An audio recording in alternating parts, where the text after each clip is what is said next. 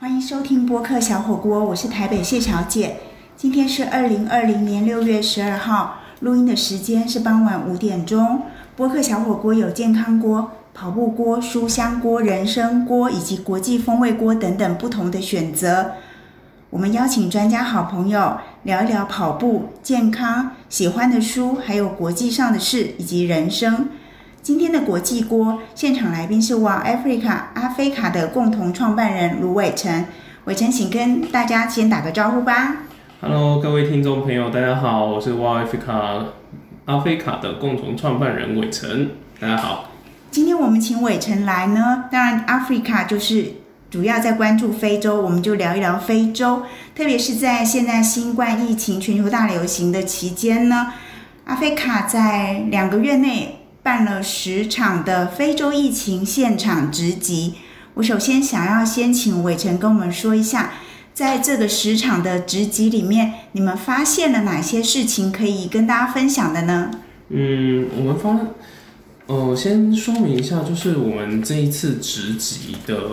呃进行方式是邀请在我们在非洲各国的这些好朋友们，对，那呃主要都是在当地工作的这些台湾人，然后我们其中还有访一个布吉纳法索的学生啊，他曾经来过台湾这样子。然后我觉得在这一次的直击直击现场活动里面，呃，很让我印象深刻的是，嗯，这些分享者在分享的这些当地的防疫的状况，跟我们在网络上看到的一些资讯，其实是有蛮多的呃落差嘛。对他们他们的分享可以补足我们对于在地的这些没有办法看到的一面。对，那这个落差的部分，嗯你可以举个一两个例子跟我们说一下，大概像主要的落差会是哪一些呢？嗯，嗯像像是说，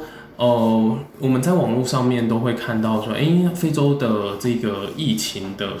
确诊案例的数字好像都没有到非常的严重。对，那我们就一直在不断的搜集资料的过程，就一直在想说，诶，为什么？呃，这个数字并没有像是在欧洲啊、美国啊这样子的那种数字型的爆发。那呃，透过这些嗯这些直播的来宾，他跟我们分享说，哦，原来当地的呃，比如说是筛检试剂的状况啊，或者是说，诶，他们人民人民对于这种呃疾病的资讯是有落差的，甚至是说，哎，有一些政府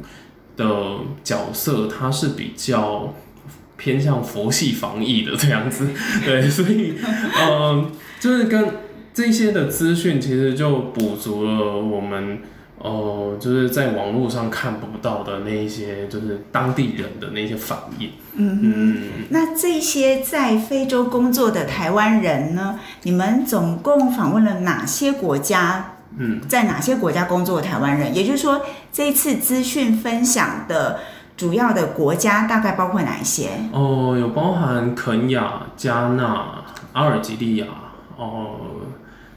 后还有布吉纳法索，对您刚刚提到的，对，刚刚提到的布吉纳法索，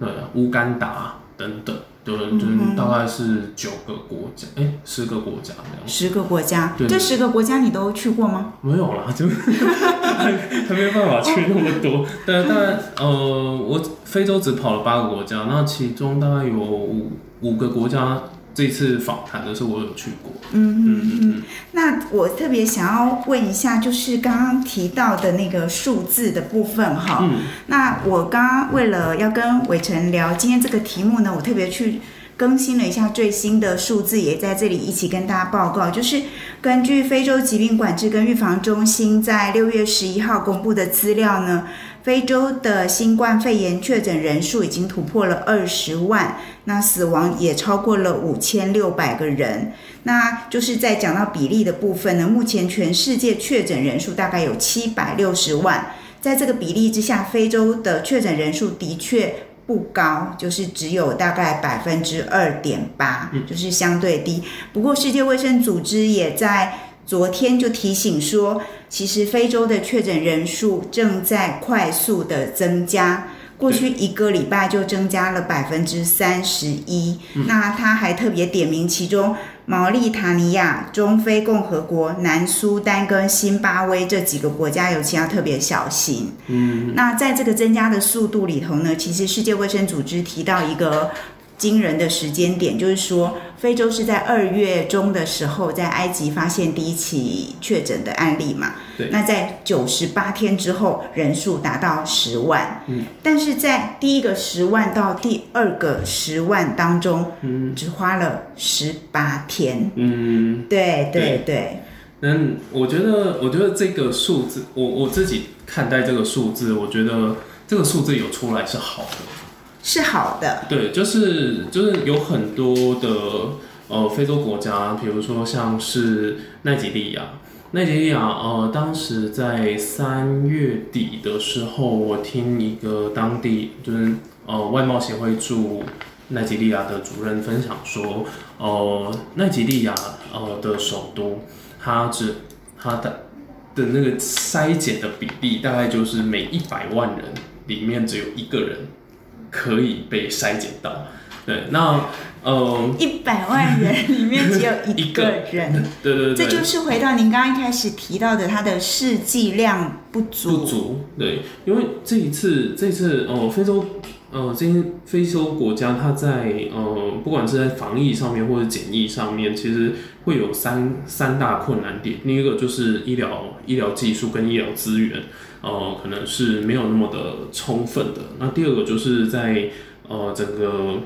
呃医疗的经费上面，可能是比较比较不足的。那第三个就是刚刚其实一开始就有提到，民众对于医疗资讯的落差。对，那呃再加上呃每一个国家他们对于这个防疫的嗯优先顺序其实是不太一样，有一些是比较呃以经济发展为主。所以他们可能就是觉得说，如果我做封城的状呃这种措施的话，那可能我的人民就 就会没有工作，然后就饿死，就会饿死跟病死之间需要做一个选择。对，所以呃蛮多的，他们可以选择不死吗？他们可能没有办法，就是就是呃当然是可以选择不死啦，但是那个好像也不是他自我的选择。就是，呃，除非他就是身体身体健康，然后真的有工作，对，有工作，然后，嗯，在这段期间就没有太多的意外产生，那当然他可能是比较可以康复的。就像刚刚刚刚你有提到，就是你死亡的人数其实已经到了五千五千六五千八这个这个数字之间，但是我们可以看得到，其实他们的康复的人数啊。呃，到今天的呃统计数字来讲，大概有九万八千多人，所以呃我们可以看到，其实有很大一部分的比例，它是呃就是这些确诊的案例是有在康复的状态，呃，这个这些这个当然就是比较幸运。嗯哼，好，刚刚伟成提到了康复的数字，对，这其实是非常重要的资讯。那他们在。两个月之内的非洲防疫现场直击，还有哪些其他的发现呢？休息一下，马上回来哦。欢迎回到播客小火锅，我是台北谢小姐。今天的国际锅现场来宾是阿菲卡的共同创办人卢伟成。伟成刚刚跟我们分享了一点点，就是非洲疫情现场直击的发现。那其实在这两个月的辛苦的连线当中呢，其实还有。一个很重要，而且我们在台湾常常忽略的地方，请伟成跟我们说一下是什么呢？嗯，就是我觉得这一次在观察非洲疫情的状呃这个动态来说，呃，发现说，哎，他们也在用一些呃科技的技术在做一些防疫的措施，像呃在加纳跟卢安达，他们就是呃。就是跟跟一间无人机的公司合作，那呃就是利用这个无人机呢，就是把呃一些医疗物资啊，或者是一些生活物资去呃放送到的比较偏远的地区。对，那第二个就是呃第二个案例我觉得很特别，是在突尼西亚。突尼西亚的首都，他们就是派出了那种远距操控的机器人。对，那这个机器人可以去感测呃路人的体温，以及去侦测说，哎，他有没有戴口罩。那如果说，哎，就是发现有异常的话，这个机器人就会就是走向你，然后 然后机器人会跟那个有异常的人说什么呢？对，就是就会跟他说，哎，你的体温异常，那为什么你还在街上走来走去？请赶快回家，或者是说，哎，你没有戴口罩，那为什么你没有戴口罩？就是他是，呃，就是当地的警察局的人都是在远端遥控这个机器所以人，是由警察来控制那个机器人。对对对对对对对对，就就很有趣。他们就是利用这种这种呃机器人群融的方式，然后就是减少、呃人跟人之间的接触。但是又可以抓出来，如果你已经发烧或是没有戴口罩，还在外面拍拍照的，就会被机器人劝回家。对，但机器人就没有办法开单嘛，吼。机器人是没有办法开单，但是但它就是呃，它也象征的就是一个执法单位嘛，对吧、嗯那除了这个之外，其实我们也看到就是很多的呃非洲的新创公司，它可能是在做呃，比如说运输行业的，或者是说，因为它本来是呃餐餐厅或者是市场，他们也加入了就是呃就是外送的这个行列。新创公司加入了外送，对，就是那个新创公司可能本来就在做外送的平台。嗯哼嗯，那在过去可能呃当地嗯各个国家可能他们的使用者的这个情境还没有被培养起来，但因为这次疫情的关系，所以呃我们也看到，诶许多的新创公司他们这种外送平台的使用量是呃就是增高许多的，对，所以所以我觉得嗯。这次的疫情当然就是有，嗯，其实真的是蛮严重的，但是我们也可以去观察说，因为，这个后疫情时代，呃，是不是因为这一次这一次的呃，比如说封城啊，或者是一些生活习惯的改变，那可以带来呃往后一些未来产业的推动和发展。嗯，对我先讲的其实是一个很值得思考的地方，不过。就是后疫情时代，可能台湾已经进入这个阶段了嘛，好到包括经济振兴等等。不过非洲它的确诊人数跟筛检的情况都还比较脆弱，那人数也还在增加，特别是一些呃卫生组织的警告等等。所以到底他们现在是一边在防疫，一边在做后疫情时代的准备吗？你在这个现场狙击里头。得到的资讯，或是你自己的分析会是怎么样？嗯，我觉得他们就是以一个同步进行的方式，对啊，因为呃，现在也，嗯，我想想，现在好像也没有哪几个非洲的城市是封城的状态，就基基本上就是，呃，目前我得到的消息都已经就是解禁。嗯对，就算有封的也都解禁了，所以呃，他们现在呃，我自己的观察是，其实我也蛮担心他们要怎么怎么就是呃去面对接下来可能呃第二次全球感染，或者是说呃如果病毒它的整个基因结构变异的话，然后造成呃另外的感染感染第二波，对、嗯、对，那那。非洲到底能不能撑得住？其实是，呃，我也很担心的，因为这次其实说疫情，疫情是没有国界的嘛，对啊，只有只要这个世界上面有一个人还是在这个 感染的状状况下，其实呃，我们就很难去放松下来。所以我觉得，呃，关注关注非洲的动态，呃，也是。也是很必要的，也是希望说，因为大家除了呃关心我们台湾本身的状状况，嗯、不是只有我们台湾控制好就好的。对对对，这是全世界的事情。对，这是全世界的事情，所以我觉得，我觉得这一次呃，全世界的呃，不管是产业也好，政府也好，我也看到哎彼此合作的一面。对啊，那共同开发疫苗啊，或者是说，哎，在在非洲其实有呃，跟比如说中国跟非洲看还有美国跟非一些非洲国家，他们可能在防疫工作上面，或者是一些检测工作上面，呃，也有一些新的合作。我觉得这一些都是还不错的部分。所以也就是台湾其实不只关心自己，关心我们的国内旅游经济复苏，我们其实也可以同时多关注离我们很远的非洲，但他们其实离我们很远。就像伟成说的，他其实也真的没有那么远，因为他跟中国很多合作，他跟美国很多合作，相信跟欧洲也有。是。那在不管是疫苗或药物的研发，那台湾刚好都是强项。台湾如果跟非洲没有直接的管道，我们也许透过美国、欧洲是有机会，也可以参与在全世界防疫的一个。进程跟努力上面，所以我们非常谢谢伟成今天跟我们讲这些。但是接下来还有一些部分，接下来的一段时间呢，我想再问一下伟成，就是到底你在非洲防疫职级的这个准备的过程，有哪些幕后很困难的地方，我们没有在目前看到的呢？休息一下，马上回来。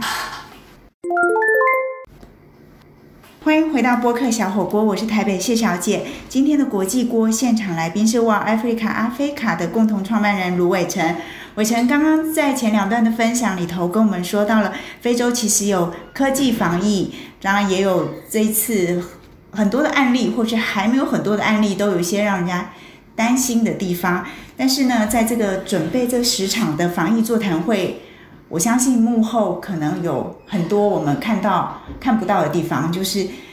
嗯，我们一般中一般想象中非洲呢，就是网络比较不稳定，电力可能也时有时无，但你们这个都要透过视讯的连线嘛，嗯，要网络要电，你们这当中有遇到什么困难吗？嗯，在网呃就是在连线的过程中，我可以说是。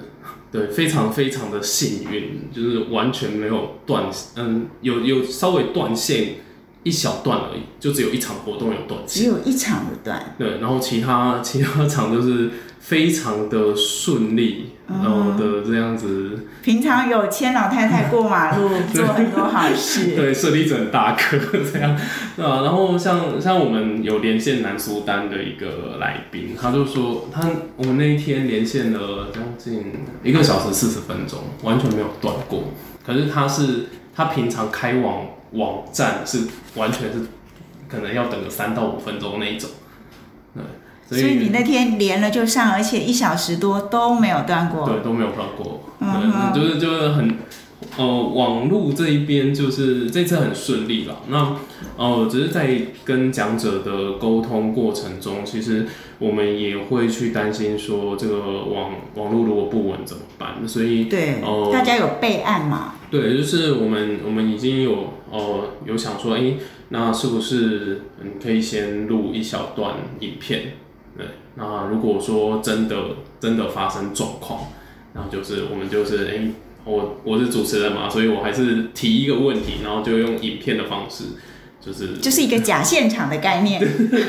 也不能对对假，不是刻意造假，但是就是一个呃 Plan B 的计划，还是希望让大家就是身临其境。那呃，另外一个困难点会是在一些呃影像的素材收集上面。对，像是呃，像我们乌干达的来宾，还有南苏丹的来宾，他们呃，基本上就是要出门，要出门其实是有一点困难的，是因为呃，那我们要访他们的时期，那个时段呢，刚好是他们在有宵禁啊，然后有车辆管制、时间管制的那个时期。对，那特别是南苏丹，他是没有。如果你拿手机相机出来拍照的话，甚至是会被呃警察或者是军人来嗯来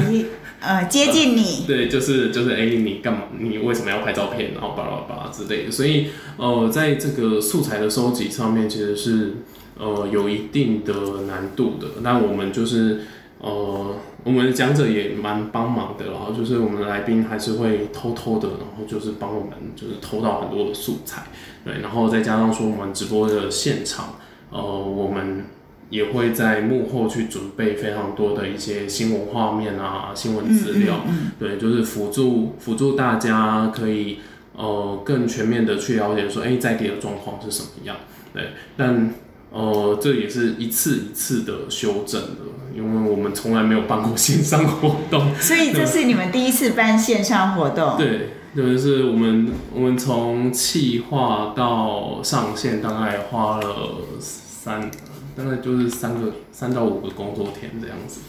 对，哇，刚刚提到南苏丹哦，我在这边可以跟大家补充一个资讯，南苏丹它应该是现在全世界最年轻的国家。对，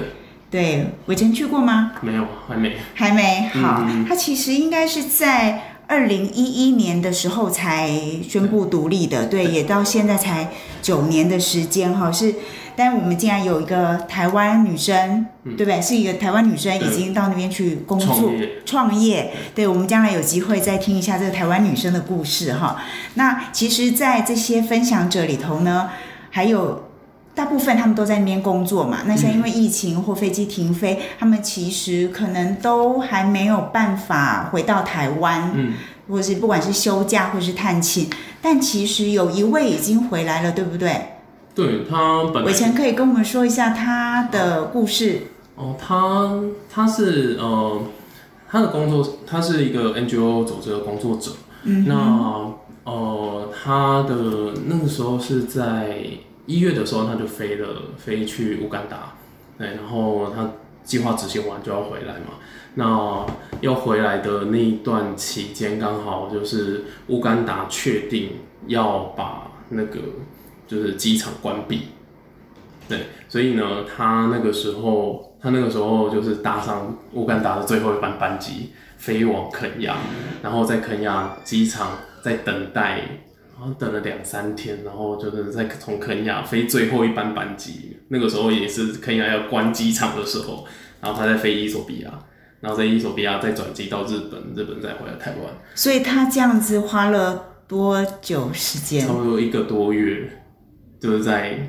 在机场吗？对啊，就是从从他乌干达出发，然后到抵达台湾这个过程大概花花了一个多月这样。哇，有机会我好想认识他。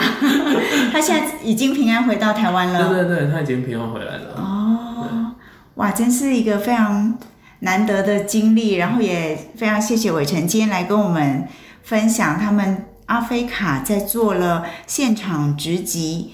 呃，疫情现场直击以后的一些发现哈，那我觉得在台湾呢，我们其实真的除了关心自己，我们还有很多可以关心的事，可以关心的人。在这边呢，我再一次跟大家补充一些关于疫情、关于非洲的资讯呢，就是目前呢，就除了伟成刚刚提到的南苏丹之外，其实还有毛利塔尼亚、中非、津巴威这几个国家，都是世界卫生组织提醒，接下来可能确诊人数会在爆发的地方，请大家要特别小心。那在非洲五十四个国家当中呢？其实有八成的确诊案例，就超过二十万人，大概有十六七万人都集中在其中的十个国家。那台湾大家非常熟悉的世界卫生组织的秘书长谭德赛，他也说，其实他看到非洲的新冠肺炎的疫情正在从城市往乡村蔓延。那其实这是一个非常危险、让人担心的情况，因为乡村的资源更缺乏了。那非常谢谢伟成今天跟我们分享阿菲卡所做的事情、所做的观察，我们一起。祝福所有非洲的人，祝福我们所有每一个人在疫情期间一切平安。博客小火锅每个星期我们会更新一次，下礼拜再见喽，拜拜。拜拜。